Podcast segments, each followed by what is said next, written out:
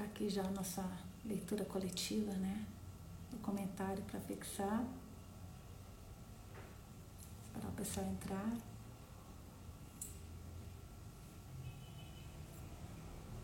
E aí, pessoal, boa noite. Lembrando que hoje é a nossa 13 terceira leitura, leitura coletiva do livro Sem Amor. Amanhã a gente acaba esse livro. Na verdade, hoje a gente vai chegar até o último capítulo e eu deixei para amanhã, na segunda-feira, o epílogo e a discussão, o debate final sobre essa nossa leitura coletiva. Boa noite, Cami. Para quem está entrando agora e não assistiu os outros vídeos, por favor, não vale assistir, porque senão vocês vão ficar. Não vale não, até podem assistir, mas vocês vão ficar muito perdidos. Boa noite, Fabi. Perdi ontem, mas já estou acompanhando tudo. Legal, Pauline, que legal, fico feliz. É, então hoje, deixa eu colocar aqui o tempo só, né? Porque a gente tem que manter dentro daqueles 60 minutos, senão pode dar problema. E aí, pessoal, tudo bom? Ansiosos para saber o que vai acontecer com Cass e com a Brin? Hoje a gente vai descobrir qual é o mistério que tem aí sobre o nascimento do, do Cass. Então, olha, vou começar a leitura. Lembrando que é, eu vou deixar salvo, sempre eu deixo. Ver essa roupa de Mamãe Noel. Obrigada, Adri. Ela é quentinha. Oi, Deluma. Bom, vamos então continuar a nossa leitura. Hoje a gente vai pro capítulo. Deixa eu colocar aqui para vocês conseguirem ver. Hoje é o capítulo 33. Para quem não tem o livro físico, e eu não sei se, se no Kindle aparece isso, gente, olha o desenho das páginas. Em todas as páginas tem o um desenho da montanha catadinho. Aquela montanha que é o, o foco do livro. A Natália, esse livro é lindo demais, foi uma grata surpresa. Para mim também. Eu achei que fosse daqueles dramalhões assim, tristes, e não é nada disso. Então, olha só, vamos continuar. Hoje a gente vai ler o capítulo 33, 34 e 35, tá? E aí vai faltar só o epílogo, que é um capítulo bem curtinho, que a gente vai para amanhã. Então, vamos lá. Voltamos para Brin. Lembra que ela está tentando descobrir qual que é o mistério do Cass e quem é, na verdade, o Cassidy, se ele é filho ou não do Paul Porter. Ou seja, filho ou não de um psicopata, né? Brin. Quando voltamos do hospital, já é tarde Pergunta ao meu pai se posso usar seu laptop para fazer uma pesquisa. Ele se senta com a minha mãe na sala da suíte, assistindo TV, enquanto eu abro as portas da varanda com vista para o Lago Ferguson e começo uma investigação cibernética. Tenho quase certeza de que Cassidy Porter e Jackson Wayne Jr. foram trocados na maternidade. Mas, embora saiba com certeza que Wayne era filho de Paul Isaac e Rosemary Claire, Claire Porter, não tem nenhuma prova de que Cassidy, o meu Cass, é o filho do Jackson e Nora Wayne. Preciso dessa prova antes de voltar para ele. Ah, a Maristela não conseguiu ouvir o capítulo anterior. Maristela, eu vou ver como é que eu consigo te ajudar. É, então deixa para assistir esse depois, eu vou ver como eu consigo te, te, ajudar. Me manda um direct depois, eu vou ver se eu consigo tirar foto dos capítulos, tá bom para você? Não sei se você se lembra, para quem viu no último, na verdade, na mesma noite que o, que o Cassidy nasceu, nasceram duas crianças só, o Wayne e o Cassidy.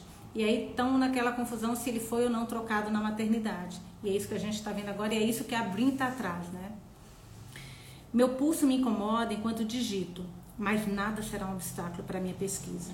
Pego um Advil para aliviar a dor da endorse.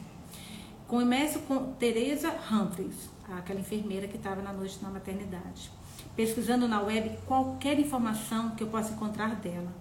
Um obituário aparece prontamente no North Country Register. Teresa Humphreys nasceu em Bangor e mudou-se para Millinocket com seu marido Gabe em 1962. Trabalhou como enfermeira-chefe na maternidade do Hospital Geral de Millinocket até 30 de abril de 1990 e morreu em 22 de maio de 1990. Paro aqui por um momento, olhando as datas cuidadosamente e desejando que o obituário ofereça mais informações sobre a causa da morte. Ela se aposentou apenas 22 dias antes de morrer? Será que estava doente? Ou foi uma coincidência que os dois eventos tenham acontecido em datas tão próximas? É, gente, quando a mulher quer descobrir uma coisa, eu vou te falar, ninguém segura. Frustrada, leio o resto do obituário rapidamente. Meus olhos focando na última frase. Ao invés de flores, a família solicita que as doações sejam feitas no nome da senhora Humberton para a Fundação Nacional do Tumor Cerebral. Meus lábios se abrem enquanto releio a frase curta e o aviso de Beth Landon retorna à minha mente. Teresa Humphrey morreu em maio de 1990. Procure por isso. Um tumor cerebral. Teresa Humphrey tinha um tumor cerebral e Beth Landon sabia disso. Abro uma nova aba no navegador e digito sintomas de tumores cerebrais. A gente, do jeito que eu sou, tenho até medo de ler qualquer sintoma, porque tudo eu acho que eu tenho. Eu sou uma pessoa mais, mais hipocondríaca que existe. Mas vamos lá. Ai, só a Clínica Maio lista vários sintomas de um tumor cerebral, incluindo dores de cabeça, eu tenho, e náuseas, não, não tenho, que poderiam ter feito Teresa Humphreys acreditar que se tratava de outras mil condições benignas. Mas o sintoma mais preocupante para mim é confusão nos assuntos cotidianos.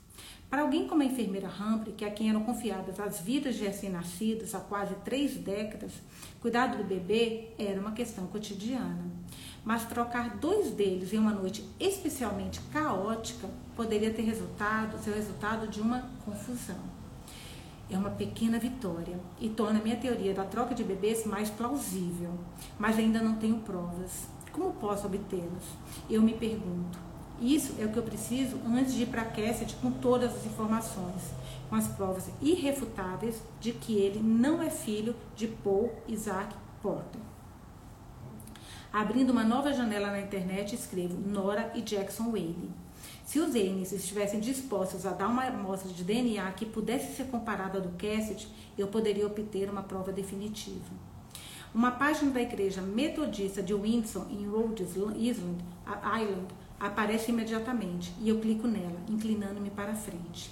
Uma igreja branca, no estilo Nova Inglaterra, decora a página inicial e eu clico na guia sobre, depois da guia, equipe do nosso ministério. E quando o rosto do pastor Jackson Wayne aparece na tela, eu suspiro. Lágrimas súbitas borram minha visão, enquanto os meus dedos se erguem das teclas para traçar as linhas do rosto do Senhor Jackson Wayne, o pastor. É o rosto do Cassidy, 30 anos mais velho. O cabelo loiro está branco e a pele envelhecida, mas esse rosto é uma cópia em carbono do meu Cass. Até as três marcas hipnotizantes na bochecha esquerda Oh meu Deus, murmuro, olhando para uma versão mais velha do rosto que amo mais do que qualquer outro no mundo, o que me anima. Gabi, a roupa da Nusa tá me dispersando, me remete ao Natal, Mamãe Noel. Gente, a gente está descobrindo aqui o mistério, pelo amor de Deus, desfoca do meu, do meu. Eu sei que tá, mas ela tá quentinha. Gente, acabou. Só pode ser filha do pastor. Ele simplesmente o quer é a cópia do pastor. Mas vamos continuar.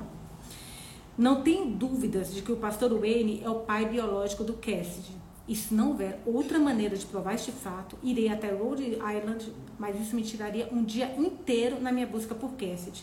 E eu esperava explorar o mapa esta tarde e à noite já ter uma localização aproximada da sua cabana.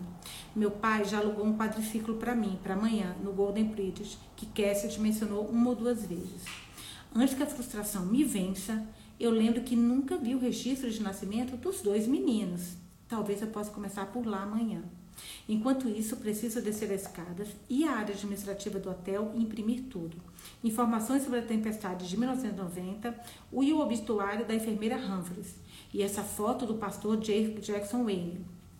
Amanhã vou passar na delegacia e pedir a Martin ou Lu uma cópia do relatório do DNA provando que Cassidy Porter era o nome do meu atacante. Ainda preciso de uma prova sólida do meu Cassidy nasceu como Jackson Wayne Jr., mas sinto que estou me aproximando. Espere por mim, Cass, estou chegando. Chego ao cartório da cidade às nove em ponto na manhã seguinte com minha crescente pasta de informações. E para meu grande alívio, a senhorita Dolby está trabalhando novamente na recepção. Hoje eu espero obter cópias das certidões de óbito de Teresa Humphreys mais as certidões de nascimento de Cassidy Porter e Jackson Wayne Jr. Procurei os requisitos para solicitar cópias de tais documentos. E, tecnicamente, eu deveria estar relacionada a essas pessoas ao pedir esses registros. No entanto, a senhora Dobby foi tão útil e simpática ontem que espero desesperadamente que ela seja solícita novamente. Seu sorriso caloroso me diz que talvez eu tenha sorte novamente. Senhorita Cadogan, você parece melhor esta manhã. Obrigada, senhorita Dobby. Por favor, me chame de Brin. Ok, então você está bem, Brin? Ela ergue as sobrancelhas. O que posso fazer por você hoje? Decido não fazer rodeios. Eu gostaria de obter cópia das certidões de nascimento de Jackson Wayne Jr. e Cassidy Porter. Hum, ela diz, franzindo os lábios.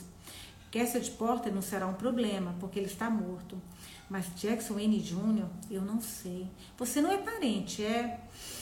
Respiro fundo. E se fosse? Bem, então não posso ficar no seu caminho se quiser saber mais sobre seu parente. Posso? Ela responde de forma perspicaz. Eu sorrio. Senhorita Dobby, estou procurando o registro do nascimento dos meus primos Jackson N. Jr. e Cassidy Porter. Além disso, se possível, o registro da morte da minha tia, Teresa Humphreys. Nossa, a Brin já foi direto, né, gente? Ela acena com a cabeça para mim. Apenas preencha seu formulário, esse formulário, Brin. Vou fazer cópias para você. Ai, gente, pessoa educada, não, não, olha, vou te falar, é tudo. Preencha o formulário identificando como primo, prima e tia nos registros. espere em frente ao balcão que a senhorita Dolby volte com as cópias. As certidões de nascimento mostrarão que os meninos nasceram no mesmo dia. E a certidão de óbito de Teresa Humphreys irá mostrar que ela morreu de um tumor cerebral, corroborado pelo detalhe no obituário. Minha próxima parada será a delegacia, onde vou obter uma cópia do teste de DNA de Cassidy Porter. E então precisarei que meus pais me levem até a loja Golden Bridge, onde vou pegar o meu quadriciclo. Meu pai e eu passamos cerca de duas horas analisando o meu mapa ontem à noite. E se meus cálculos estiverem corretos, a cabana fica a cerca de 22 quilômetros na direção do Lago Harrington, da loja. Estive lá duas vezes. Vou cercar a lagoa procurando a pedra de Brim e tentar caminhar até a casinha de Cassidy usando a memória. E depois, oh meu Deus, meu coração até acelera. Então vou compartilhar tudo o que eu descobri. Espero que a nossa história esteja apenas começando. Aqui estão, disse a senhorita Dobby, colocando os três documentos no balcão. Algo mais? Não, obrigada, digo, guardando os papéis na minha pasta de arquivos. Muito obrigada por me ajudar. Você nem olhou para eles? Eu vou olhar, mas eles são mais para outra pessoa do que para mim. Hum, ela cantarola. Há uma nota curiosa a respeito da certidão de nascimento de JJ. Nunca percebi isso antes. Observo-a antes de abrir o arquivo. O primeiro documento é a certidão de óbito de Teresa Humphreys e, como pensei, a causa de morte é listada como tumor cerebral. Se ela morreu apenas três semanas após sua aposentadoria, provavelmente cometeu erros durante semanas, se não meses. Não é se de admirar que a enfermeira Lendon não tenha querido falar sobre isso. Mas eu silenciosamente agradeço de todo o coração por me guiar na direção certa. Checo o próximo documento, o registro de nascimento de Cassidy Porter. Reviso os nomes dos seus pais, a localização, a data e hora do nascimento e seu gênero e raça. Tudo parece estar em ordem e o documento é assinado por Dr. Elias Maxwell. Meus dedos formigam quanto checo o documento final. O registro de nascimento de Jackson Wayne Jr., também assinado pelo Dr. Elias Maxwell, colocando ao lado de Cassidy Porter para comparação. Nome dos pais? Ok. Localização, data e hora de nascimento? Ok. Quase idênticos aos de Cassidy Porter. Os meninos nasceram com 19 minutos de diferença, o que só contribuiu para uma situação caótica. Gênero masculino, raça caucasiana. Ok, ok. Hum, inclino me aproximando do documento fotocopiado. Ao lado da raça, há outra coisa. Uma pequena nota rabiscada ao lado da palavra caucasiano. Meus lábios ficam surpresos e aliviados ao perceber que diz eretocromia íris congênita. Eretocromia íris congênita, sussurro olhando para a senhorita Dobby com os olhos, sem dúvida tão arregalados quanto Pires. Ela dá de ombros. Não é a coisa mais estranha do mundo, porque minha memória é muito boa. E não lembro do Cast como sendo um menino com olhos de cores diferentes. Não. Não de, é, como sendo um menino com olhos de cores diferentes. Não DJ. Ah, que seja. Acho que estou ficando velha. Ela dá um tapinha na minha mão quando alguém entra no escritório atrás de mim. Cuide-se, Brin. Eu me afasto dela, sentindo o meu rosto, o meu sorriso começar nos dedos dos meus pés, embolando-se na sola do borracha do meu chinelo.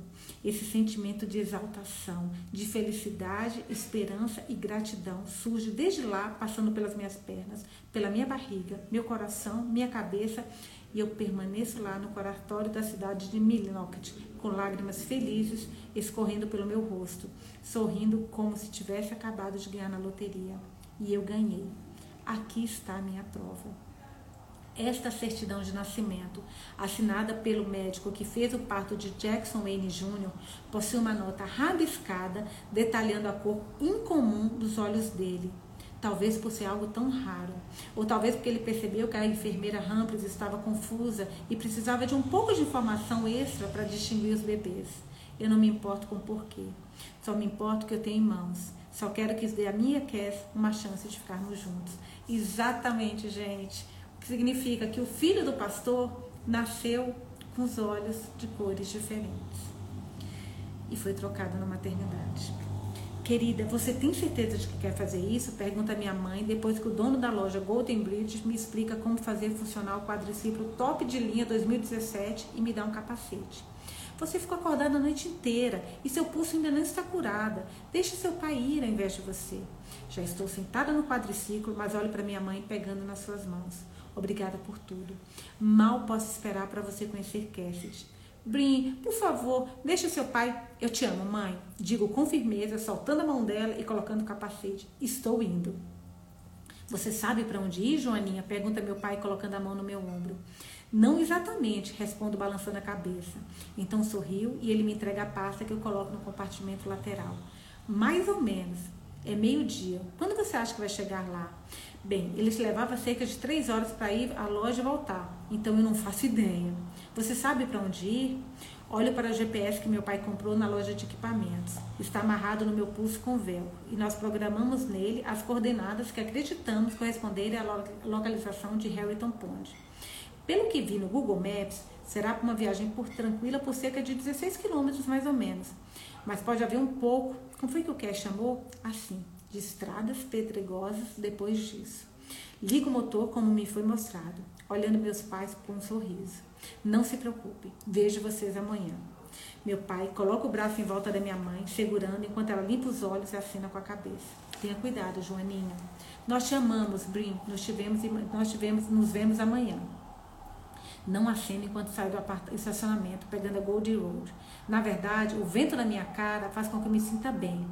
Meu pulso não me incomoda, graças a, de, a três advios. E sempre adorei pensar enquanto dirijo. Penso em Cassidy. Penso nele me salvando do Wayne naquele dia no Catadim e me carregando nas costas para um lugar seguro. Penso que ele deitou na cama ao meu lado quando pedi que ele fizesse isso, me abraçando a noite inteira e na sensação de acordar com ele cantando. Penso nele caminhando de volta a Catadinho para encontrar o telefone do Jam, em como se castigou tão duramente por não conseguir encontrá-lo. Eu penso nele cortando madeira sem camisa e conversando com N enquanto ordenhava e pescava trutas de ribeirinha nos dias ensolarados. Penso em quando beijei pela primeira vez, aninhados no sofá, assistindo ao filme juntos. Penso na maneira como ele me olhou, me chamando de maior tesouro da sua vida, enquanto fazíamos amor.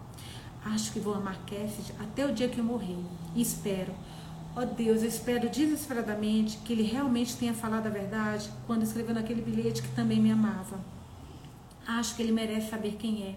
Espero que saber que é filho de Nora e Jackson Wayne o liberte do terrível fardo que eu acho que ele sempre carregou. Penso que um dia eu gostaria de ser sua esposa e a mãe dos seus filhos. Gostaria de dormir todas as noites com aqueles braços fortes ao redor do meu corpo e acordar todas as manhãs olhando para aqueles belos olhos azuis e verdes. Acho que se Cassidy for meu futuro, seria a garota mais sortuda do mundo. A voz no GPS me diz para virar em direção a Telos Road, onde permaneço por 3 quilômetros, afastando meus pensamentos para que eu possa me concentrar no caminho. É uma estrada de terra de duas vias acho, com uma floresta espessa de cada lado. Quase perco minha próxima volta à direita por causa de um caminho de uma única linha que foi deixado por outro quadriciclo, que seguia em direção a Harrington Pond, que fica ao lado da fronteira de Clear. Estou quicando agora, mas nada me faria voltar. Vou fazer isso. Estou quase lá. Vira à direita novamente em outra estrada de terra, meu coração vibrando de emoção, desejando compartilhar tudo o que descobri com Kenneth. O que ele vai dizer? O que vai pensar? Será que vai acreditar em mim? E depois de ter compartilhado tudo com ele, haverá um lugar para mim em sua vida? Será que ele vai querer uma chance para nós, para explorar essa possibilidade de construirmos uma vida juntos? Espero que, que sim. Ó oh Deus, espero que sim. Finalmente chega uma bifurcação na estrada e o GPS me diz que devo virar à esquerda para chegar à lagoa, mas não há nenhum caminho à vista que pareça uma estrada pedregosa. Gente, imagina essa mulher ainda pega o caminho errado, gente. Juro por Deus, eu, tô, eu tô passando mal aqui. Olho para minha esquerda, onde não há nada além de madeiras finas e grama, e grama alta. Tiro meu capacete por um segundo, parando ao final da trilha. E é aí que eu sinto cheiro de fumaça. Olho para cima e percebo que há muita fumaça, grossa e cinza, vinda de algum lugar na minha frente, um pouco à direita. Espere. Não, choramingo, enquanto minha mente rapidamente chega à conclusão de que a única coisa que pode queimar daquela forma é a casa de Cassidy. Será que ele abandonou ou um pensamento desesperador faz meu coração apertar sem agonia? Será que ele poderia estar de alguma forma preso lá dentro? Não, por favor, por favor, Cass, por favor, espere por mim. Por favor, estou chegando. É um mantra que entou enquanto coloco o capacete de volta na cabeça e giro o quadriciclo em direção à fumaça ondulante. Não faço ideia do que encontrarei quando chegar lá. Apenas rezo para que não seja tarde demais. Capítulo 34 Cassidy Empacotei só o que eu vou precisar: roupas e comida, cordas e facas seu rifle, vovô, e a, no, a, foto de nós três, mamãe. Peguei o quadro e enrolei para mantê-lo seguro. Peguei alguns dos meus livros favoritos e o velho violão do vovô. Deixei Anne, as meninas e T-Rex na, na loja. Acho que encontrarão casas para eles. Espero que sim, de qualquer maneira. Respiro profundamente e suspiro olhando na direção da fazenda, onde a fumaça está aumentando, cada vez mais escura. Não que eu não quisesse, não, que, não é que eu quisesse continuar vivendo lá, não seria, não sei como teria suportado sem Brim, droga. Eu não poderia ficar mesmo se eu quisesse. Deus sabe que preciso ir para o norte, para bem longe dessa cidade, o mais rápido possível, antes que o xerife venha bater na minha porta, assim como ele bateu na porta do meu pai. Eu olho para a fumaça de novo, me sentindo um pouco em conflito. Talvez porque essa propriedade tenha me oferecido santuário quando eu era criança, ou foi porque minha mãe e meu avô morreram. Foi a minha casa por tanto tempo Talvez seja apenas um sentimento equivocado. Olho para a sepultura do meu avô. Era o lugar dele para fazer o que eu queria, o que queria. Tudo que fiz foi realizar seus desejos.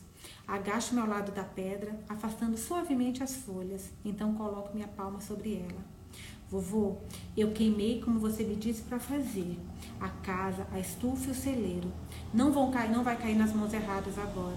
Não virão crianças para cá para usar drogas. Nenhuma agência governamental virá aqui para bisbilhotar o que você construiu. Você pode descansar em paz, vovô.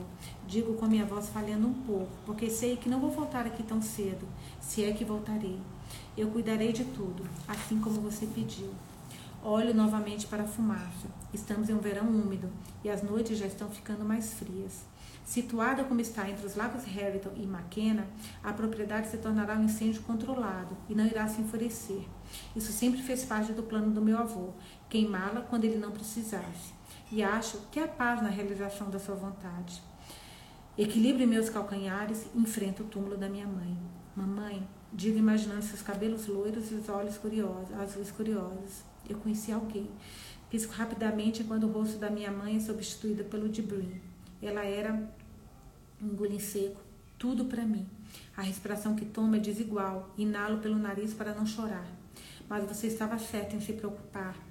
Acho que, acho que posso estar mudando. Então a deixei ir. Não poderia vê-la com, eu não poderia vê-la com alguém como eu. Coloco a palma, a palma na lápide da minha mãe como fiz com a do meu avô. Eu a amo, mãe. Acho que sempre amarei, mas fiz o que era certo. Só quero que você saiba disso.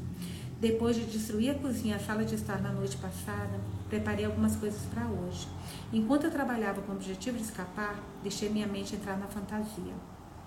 Pensei nas palavras de Bruno. Eu quero ficar com você. Eu te amo do jeito que você é. E no plano dela de conseguirmos um pequeno lugar para mais perto da cidade, com mais privacidade, ler livros, fazer amor, ter filhos. A fusão de duas vidas que provavelmente nunca deveriam ter colidido com uma.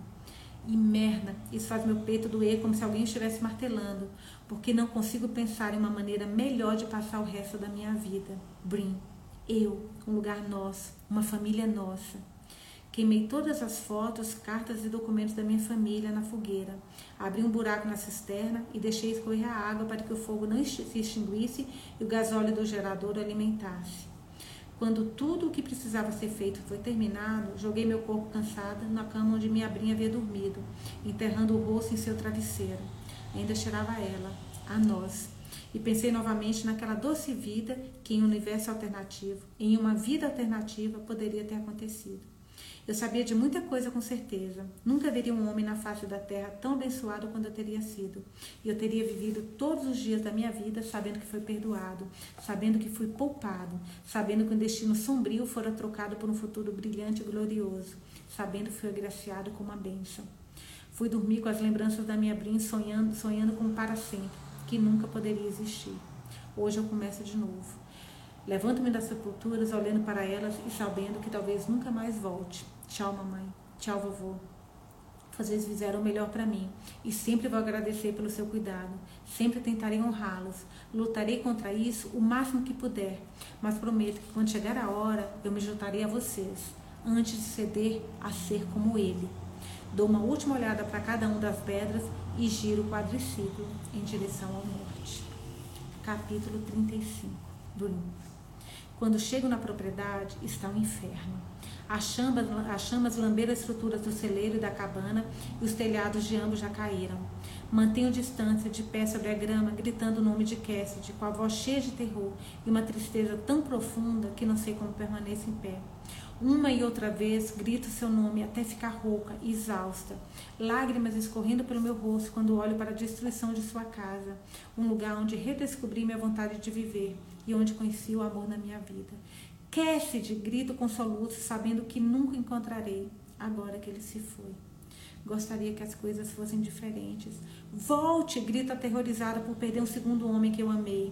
Você é e sempre será o maior tesouro da minha vida. Socorro! Berro ao céu e ao Deus que parece ter me abandonado novamente. Você me perguntou se eu te amo e a resposta é sim. Sentindo-me sem forças, caio no chão, apoiando-me uma árvore na borda do prado, a vários metros da casa em chamas. Sinto-me fraca e devastada, totalmente exausta após dois dias de corrida contra o relógio. Inclino minha cabeça, descansando a testa nos joelhos, e choro, porque estou no fim da linha agora e perdi. Perdi tudo. Anjo? Brim? Ouço sua voz, urgente e ofegante, e ergo a cabeça para olhar para um homem iluminado pelo sol, com um corpo forte e cabelos selvagens que estão, são instantaneamente reconhecíveis para mim, mesmo que eu veja só uma silhueta. Queres ou queres? Murmuro, mas não confio em mim mesma. A visão é etérea, estou desvalecida e zonza. Não posso confiar nos meus olhos. Não sei se ele é real. Mas de repente ele se ajoelha diante de mim e seus olhos, incompatíveis, olham diretamente para os meus. As mãos dele alcançam a minha mão que não está machucada, agarrando-a suavemente, mas com firmeza. Ai, gente, é muita emoção, meu Deus do céu. Entre as dele. Ele a leva ao rosto, fechando os olhos e pressionando os lábios nos meus dedos. E com esse toque suave e familiar, eu o reconheço. É o meu Cassidy. Eu me lanço contra ele, passando o braço ao redor do seu pescoço. Desculpa, gente. Inalando sua bondade. As lágrimas brotam, é muita emoção. Eu engasgo. Fico sem ar. As lágrimas brotam dos meus olhos enquanto sinto seus braços também me envolverem e me abraçarem. Ele se levanta, erguendo-me em seus braços. Estou sendo carregada. Meu rosto está enterrado na pele quente do seu pescoço e eu não vou soltá-lo. Não me importa para onde ele está me levando. Ligo apenas para o fato de estarmos juntos novamente. E eu prometo em silêncio que eu nunca vou deixá-lo partir. Não importa quanto tempo demore para convencê-lo, Cassidy será meu objetivo de vida, o único desejo do meu coração. E nunca vou desistir do amor que compartilhamos ou do futuro que poderemos ter juntos. Por que, Brin? Ele pergunta com a voz áspera, ainda andando a passos, a passos decididos, segurando-me protetoramente em seus braços. Por que você voltou?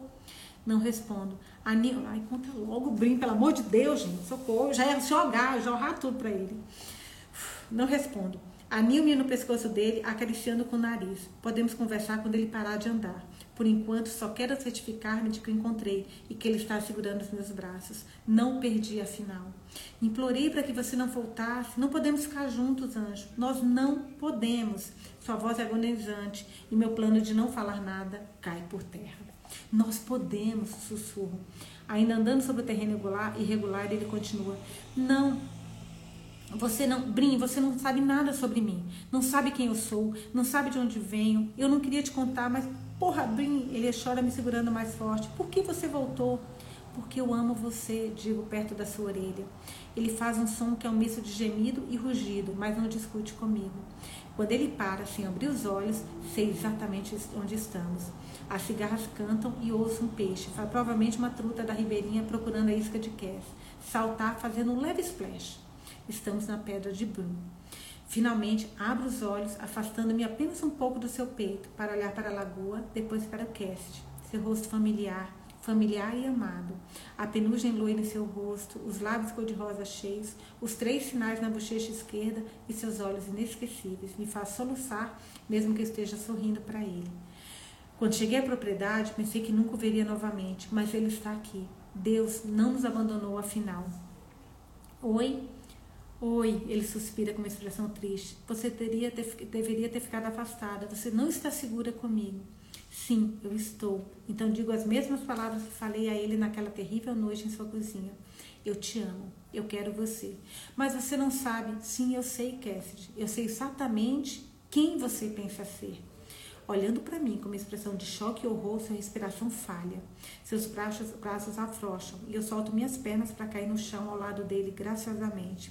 Suas mãos despencam nas laterais do seu corpo e eu pego uma, conduzindo até a rocha quente e plana onde dormir, onde fizemos amor, onde vamos conversar agora e onde descobriremos uma maneira de resolver o passado para vivermos o presente, o nosso para sempre. Você sabe? Ele murmura com os olhos arregalados e perturbados enquanto se senta na minha frente sobre a rocha. Tudo? Aceno com a cabeça, falando devagar, devagar e gentilmente. Eu sei sobre Paul Isaac Porter. Ele e Rosemary Clear tiveram um filho, um menino, Cassidy. Ele nasceu no domingo de Páscoa, em 15 de abril de 1990. Houve uma tempestade que matou dois meninos no Catadinho naquela, naquele dia. E dois meninos nasceram no Hospital Geral de Millinocket naquela tarde. Você era um deles. Ele procura meus olhos, então cerra o maxilar e baixa a cabeça olhando para a pedra. Acho que ele pode estar tão sobrecarregado que está chorando. Então eu deixo chorar. Sou o primeiro ser humano que conversou com Cassidy sobre sua vida, sua verdade, em mais de duas décadas. Não consigo imaginar o quanto deve ser um choque e talvez um alívio compartilhar seu passado dolorido com alguém que ele ama. Seco minhas lágrimas e alcanço sua mão. Eu te amo, repito suavemente com lágrimas nos olhos. Eu quero ficar com você. Como? Ele solta. Como você pode me querer quando sabe que sou? Quando sabe o monstro no qual eu poderia me transformar a qualquer momento? Choro suavemente pela dor, a profunda angústia em sua voz. Preciso controlar minhas emoções. Preciso ser forte por ele quando disser quem realmente ele é e que a maior parte da sua identidade foi construída sobre uma mentira porque somos muito mais do que nossos pais, eu digo agarrando seu rosto, o rosto e forçando a olhar para mim. E por que, Cassidy? Nem tudo é sempre como parece. O que você. Posso contar uma história? E você pode me prometer que tentará ouvir? Brin, eu não. Por favor, por favor, por mim. Ele fecha seus olhos, seus lábios onde separados e acena com a cabeça. Você confia em mim, Cass? Sussurro. Você sabe que eu confio. Respiro fundo, me sentindo nervosa, desejando, desejando ter minha pasta de arquivos comigo, mas talvez seja melhor contar-lhe primeiro. Então, se ele duvidar do que estou dizendo, podemos pegar o arquivo para comprovar. Segurando seus olhos como reféns e sua mão na minha, eu começo. O domingo de Páscoa, em 1990, começou quente e ensolarado. Era o descongelamento da primavera e as pessoas foram à igreja e entraram em seus carros para se juntarem à família para o brunch. O que eles não sabiam é que logo depois do meio-dia uma tempestade de neve começaria.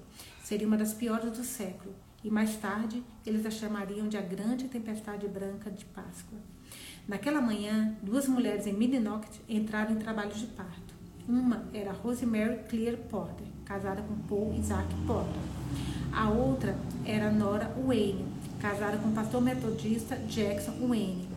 Ambas chegaram ao Hospital Geral Millinocket no final da manhã, mas não deram à luz imediatamente. Na verdade, ficaram em trabalho de parto por cerca de oito horas. Por causa da tempestade, nenhum dos seus maridos pôde se juntar a elas no hospital. E os médicos e enfermeiros da equipe já haviam trabalhado em turnos completos. À medida que as horas passavam, o hospital tornou-se mais caótico e não tinha gente vindo para a troca de turno. A tempestade tornou impossível atravessar pelas estradas. Mais pacientes chegaram. Os médicos e enfermeiras estavam exaustos, mas continuaram trabalhando. As duas mães deram à luz naquela noite. Lambo meus lábios, buscando seu rosto sinais de angústia ou entendimento, mas não encontro nenhum. Ofereço-lhe um pequeno sorriso que ele retribui. Então eu continuo. O médico de plantão naquela noite, o Dr. Elias Maxwell, provavelmente sabia que a sua enfermeira, Teresa Humphreys, não estava atuando tão intensamente quanto fizera durante a maior parte dos seus 30 anos de trabalho, porque sofria há meses de um tumor cerebral que provavelmente afetava seu julgamento e desempenho no trabalho mas ela ainda era a principal enfermeira da maternidade e estava responsável pelos dois meninos que nasceram naquela noite, Cassidy Porter e Jackson Wayne Jr. Duas semanas depois, no dia 30 de abril, ela se aposentou e três semanas depois ela faleceu. O que você está dizendo? Ele pergunta com o peito subindo e descendo, com respirações rasas, os olhos severos. Engole seco. Fique comigo, Cassidy, tá bom? Ele assente, mas é um gesto tranquilo. É curioso e impaciente e deve estar pensando aonde eu quero chegar com essa história selvagem e tortuosa. O que estou terminando, eu prometo. Ela pensa. Um bebê foi para casa com os Porters, eu digo. O outro foi para casa com os Waynes. Ele acena com a cabeça, com os olhos arregalados e intensos. O bebê errado foi para casa com os porters. Falo com o maior cuidado possível. O que significa que o bebê errado também foi para casa com os Wayne. Estou prendendo minha respiração enquanto ele olha para mim, sem mover-se, sem encolher. A única coisa que vejo com a minha visão periférica é a subida e descida incansável do seu peito. Que? O que você está dizendo? Ele pergunta novamente. Então pergunta uma terceira vez, com uma voz mais alta e mais frenética. Brim, o que você está dizendo? Eu estou dizendo que seu nome de nascimento, engole em seco, rapidamente, tentando ficar calma, apertando a mão dele na minha. É Jackson Wayne Jr. Ele solta minha mão como se eu estivesse queimando e todo o seu corpo se afasta de mim. Sua voz está ofegante e baixa. Não, isso não é possível. Isso é loucura. Cassidy. Eu falo, forçando-me a recuperar o controle das minhas emoções. Você não é o filho biológico de Paul Isaac Porter. Nunca foi. Brin, ele diz estremecendo a se virar para mim. Eu sei que você quer que eu seja outra pessoa para que você possa. Não quer, eu interrompo. Você é outra pessoa. Eu tenho provas. Isso é impossível. Minha mãe era Nora Wayne. Não, não, grita, ele grita seus olhos. Porque também, gente, não deixa de ser um choque essa notícia, né? Você tá, ele está perdendo a identidade de uma vida. Não, não, ele grita, seus olhos arregalados selvagens. Rosemary Clear era minha mãe. Rosemary Clear amou e criou você, explico. Mas a sua mãe biológica é Nora Wayne. A esposa do pastor? Não, não, não, não, não, não. Eu sei quem eu sou. Eu, eu, eu sei quem eu sou. Eu sempre soube. Cassidy, digo gentilmente, alcançando seu braço, que ainda bem ele me deixa segurar. Eu posso te contar mais coisas. Isso não é verdade, ele diz freneticamente. Então, mais suavemente. Isso não pode ser verdade. Pode ser. Falo, meu coração se partindo por ele. Porque é. Você consegue me ouvir? Há mais na história. Ele passa a mão por seus cabelos e balança a cabeça, mas sua voz está sem fôlego quando ele diz: O, o que? O que pode haver mais? Você se lembra do nome do homem que me atacou? Baixo meu queixo e observo seu rosto. Sei que ele se lembra, porque o horror da verdade começa a fazer sentido para ele. O Wayne. Sim, confirmo. Jackson Wayne. O homem que me atacou, o homem que, que morreu naquele dia, pensava que o nome dele era Jackson Wayne, mas Cass, eu tenho que continuar agora. Ele precisa ouvir tudo. Ele morreu. Morreu quando você o jogou. E quando eles recuperaram seu corpo, não havia nenhuma identificação com ele. Então a polícia realizou um teste de DNA. Encontraram apenas uma compatibilidade no sistema. Paro antes de conectar os pontos para ele, com Paul Isaac Porter, o pai biológico dele. Oh meu Deus, gente, é muito choque. Para ele, a vida dele virou de cabeça para o ar. Assim, o bom é que o pai dele não é quem ele gostaria, mas ele, a mãe dele é a identidade dele, o avô dele, ele está perdendo tudo isso agora. É muita informação, é muita informação. Além do que ele achava que ele era um psicopata. Então, assim, ele está precisando. Bom, vamos continuar. É muita coisa, é muita emoção. Ó oh, Deus, ele soluça, sua respiração vindo de forma desigual enquanto enterra as mãos nos cabelos e se afasta de mim. Cass, digo suavemente, alcançando, mas ele se encolhe, afastando-se de mim, escondendo suas lágrimas. Seus ombros estão tremendo, e ele puxa os joelhos contra o peito, apontando, apertando com os braços, as costas parcialmente viradas para mim. Cass, oh Cass, se eu pudesse arrancar essa dor de você, eu arrancaria. Toda a sua vida tem sido uma luta, uma mentira, um acidente, uma terrível convicção. Por um momento, considero deixá-lo sozinho com suas lágrimas, mas no fundo sei que ele precisa de mim agora mais do que nunca. Abrindo as pernas, coloco-me contra suas costas, entrelaçando minhas pernas e braços ao seu redor e descansando as mãos cruzadas sobre a dele. Colo minha bochecha nas suas costas, fortes e largas, um amortecedor para suas lágrimas. Seu corpo vibra e eu ouço os sons doloridos de um homem adulto soluçando mas aperto meus olhos e me força a não chorar, não importa o quanto eu queira. Quantas vezes o Cassidy foi forte para mim? É minha vez de ser forte por ele. Pouco a pouco, seus soluços diminuem, sua respiração começa a normalizar. Se isso é verdade, é verdade. Tudo isso, você não é filho de Paul Isaac Porter. Jack Wayne era um, sua voz falha, uma criança muito cruel, ele era o filho biológico de Paul. Eu sou, eu sou, seu corpo estremece novamente e ele não consegue falar. Você é filho de Nora e Jackson Cass. Respiro fundo, certificando de que minha voz está forte e firme antes de dizer: Você não é o filho de um assassino em série. Não há nada além de bondade em você. Mas eu gritei com você, ele diz, virando-se para me encarar. Levantei meu punho contra você. Casais brigam, explico, buscando seus olhos. Ele estica as pernas ao lado do meu corpo e eu deslizo para o colo dele, aninhando-me nele, até nossos peitos se tocarem e nossos braços ficarem entrelaçados. Você não me agrediu, nunca me machucou, Cass. Você estava apenas tentando me proteger. Ele baixa o rosto, desabando diante dos meus olhos. Eu matei, ele sussurra com rum em sua voz. Eu matei Jackson Wayne, sou um assassino. E se eles vierem me procurar? Te procurar? Oh, Cass, meu coração parte novamente por ele. Pega o seu rosto olhando nos olhos. Não, não, você não é o assassino e o caso está encerrado. Eu fui atacada e o N caiu sobre a própria faca. Ninguém virá te procurar, exceto eu. Você salvou a minha vida. Você é um herói, Cass, o meu herói. Pressiono meus lábios contra o dele, depois puxo o mais perto, encostando sua testa no meu, no meu ombro. Desta vez, os seus soluços são silenciosos, embora eles façam seu corpo inteiro estremecer, e o meu também. Eu reajusto meus braços ao redor dele. É a minha vez de segurá-lo.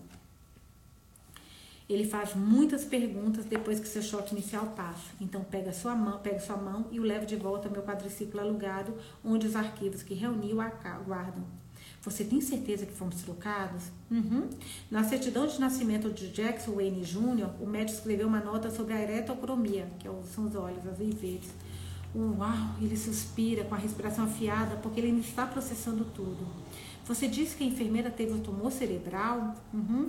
Será que os meus param de andar e me viram para olhar para ele? O quê? Será que meus pais? Ele faz uma pausa por um momento, depois continua. Sabem sobre mim? Ainda não, digo a ele, mas você se parece muito com seu pai, é surpreendente.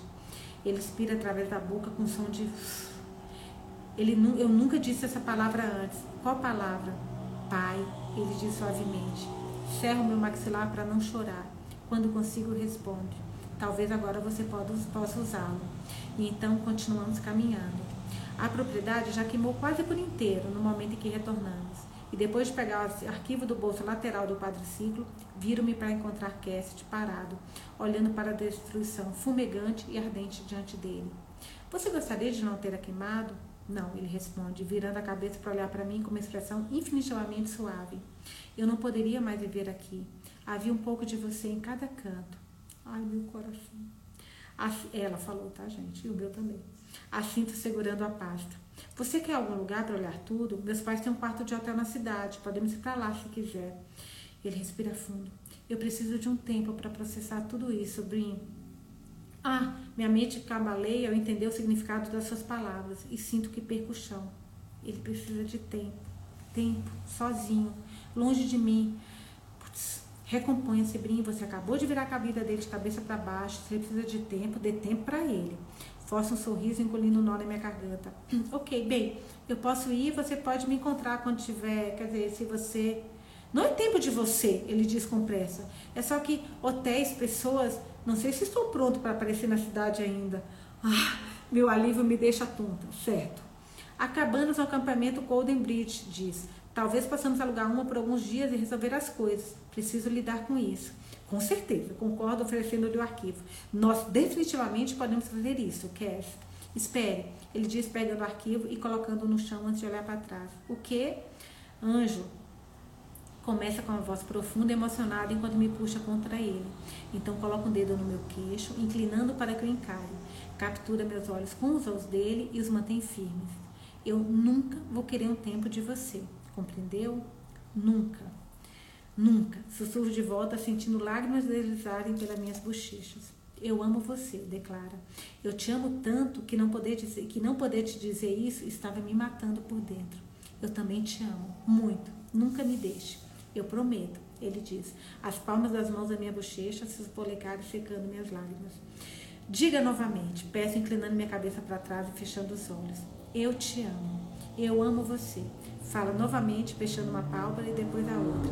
Eu amo você, pressando os lábios no meu. Coloca os braços ao redor do seu pescoço, encostando-me em seu corpo, em sua força, em seu beijo. Sua língua conhece a minha, e eu suspiro em sua boca, enfiando os dedos em seus cabelos e arqueando as costas para que meus seios encostem nos cumes dos músculos do seu peito. Nós nos beijamos enquanto a fumaça de uma vida serpenteia ao nosso redor, e a promessa de outra é finalmente, finalmente posta no nosso alcance. Meu Cassidy é um fênix que se, ergue, que se ergue deste fogo. O mesmo bom homem que sempre foi, sem o fardo de uma identidade equivocada, sem que sangue amaldiçoado atravesse suas veias. Quando ele se afasta de mim, seus olhos estão escuros de desejo, mas de alguma forma mais leve do que jamais os vi. Eu não sou Cassidy Porter, ele diz um pouco confuso, enquanto um pequeno sorriso inclina em seus lábios. É estranho. Eu sei que ser cast exposta sempre foi um fardo para você, mas para mim, digo mantendo meus dedos entrelaçados atrás do seu pescoço. Cast de porta era um anjo, um anjo da guarda, meu anjo da guarda. Você me devolveu minha vida de muitas maneiras. Então estamos quites, porque agora você me devolveu a minha. Ele busca meus olhos antes de me beijar com força. Quando recua, sua expressão está séria. Quando te deixei na delegacia, eu disse que se algum dia te visse de novo, nunca te deixaria partir. E aqui está você. Aqui estou eu. Digo deixando minhas lágrimas caírem, porque elas nasceram de uma felicidade tão completa e eu nunca pensei que poderia me sentir dessa maneira novamente. Eu nunca vou te deixar, promete com ferocidade. E é um juramento, um voto que vem acompanhado de uma promessa doce. Uma casa que construiremos juntos, os livros que leremos, as vezes que faremos amor e crianças, os nossos filhos. Quero filhos, sussurro segurando a respiração. Seus filhos, nossos. Seu rosto se contrai por um momento, mas começa a relaxar pouco a pouco. Finalmente, seus lábios se curvam e quando ele faz isso, percebo que seus olhos estão brilhando. Ele passa os nossos dedos pela minha bochecha, acariciando. Eu também, um dia. Eu sei que processar tudo, confiar que o que eu disse é verdade, levará algum tempo. Mas vejo a promessa e a esperança e a promessa brilhando em seus olhos. E para mim, uma mulher que já foi tão magoada é o suficiente. Algum dia, digo sorrindo para ele, eu pego o arquivo e lhe entrego. Ei, a propósito, como eu devo te chamar? Ele inclina a cabeça. Cassidy, eu acho. Não Cassidy Porter, apenas Cassidy. Cassidy. Digo erguendo-me nas pontas dos pés para beijar nos lábios. Apenas Cassidy. Você é amado. Agora tem o epílogo, que a gente vai ler amanhã, que é de um ano depois. A gente vai ler amanhã, gente. A Bia, eu chorei demais com essa parte.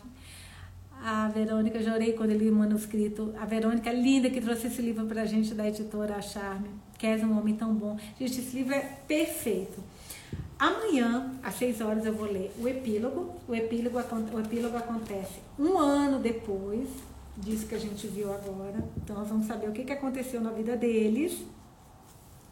E amanhã nós vamos discutir sobre esse livro. Maristela, que você falou que não conseguiu assistir ontem, no final de hoje acabou contando muita coisa de ontem, que foi ela tentando descobrir todos esses fatos que hoje ela explicou para ele.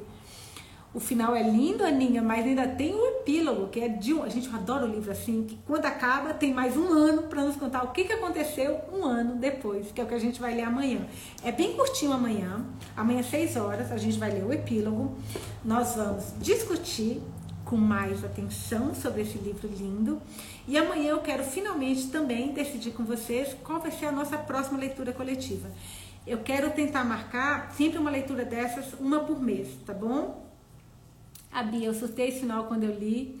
A Maristela, quero comprar este livro, é muita emoção. Esse é um livro que, gente, sério, tem que ter na estante. Esse é aquele livro que você tem que ter físico.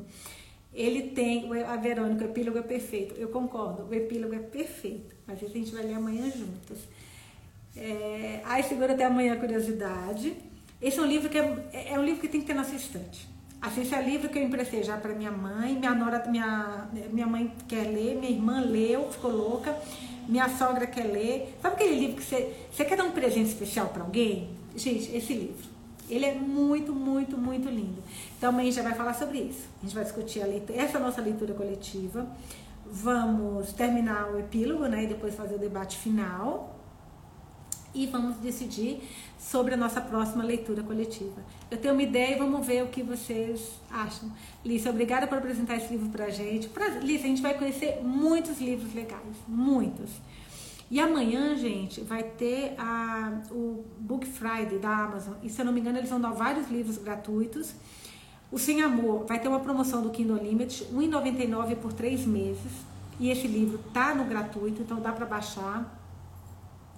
Então, vamos que vamos. Eu vou só salvar pra gente, porque já tem mais de 50, para não ter problema.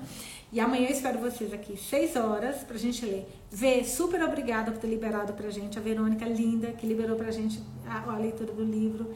É, ela foi muito querida. E a gente vai decidir agora sobre a próxima leitura. Aliás, ela não só liberou, como acompanhou a leitura. Então, dica: tem esse livro também, livro físico, porque ele é maravilhoso. Que legal. Muito obrigada por nos fazer vibrar de emoção. Vocês são muito queridos, muito. Agora eu vou salvar, porque eu morro de medo de dar aquele problema que de vez em quando tá bugado, né, gente? A Cita perguntando se a próxima será a dinastia de gelo. Eu não sei, na dinastia de gelo eu não sei porque eu acho que ele é mais, mais volumoso. Gente, de vez em quando aqui trava, eu saio no desespero e volto bem rápido para não perder nada. Ai, que linda lá, que linda. Mas eu sempre vou deixar a live salva. Inclusive, gente, vai ficar salva lá no, no nos stories para vocês lerem de novo quando quiser. Ah, o prazer foi nosso, foi perfeito, obrigada. Gente, espero vocês amanhã então aqui, 6 horas, por favor, para a gente ler o epílogo, discutir e eu quero a opinião de vocês sobre a nossa próxima leitura, tá bom? Beijinhos, até amanhã 6. Boa noite, bom final de domingo para vocês.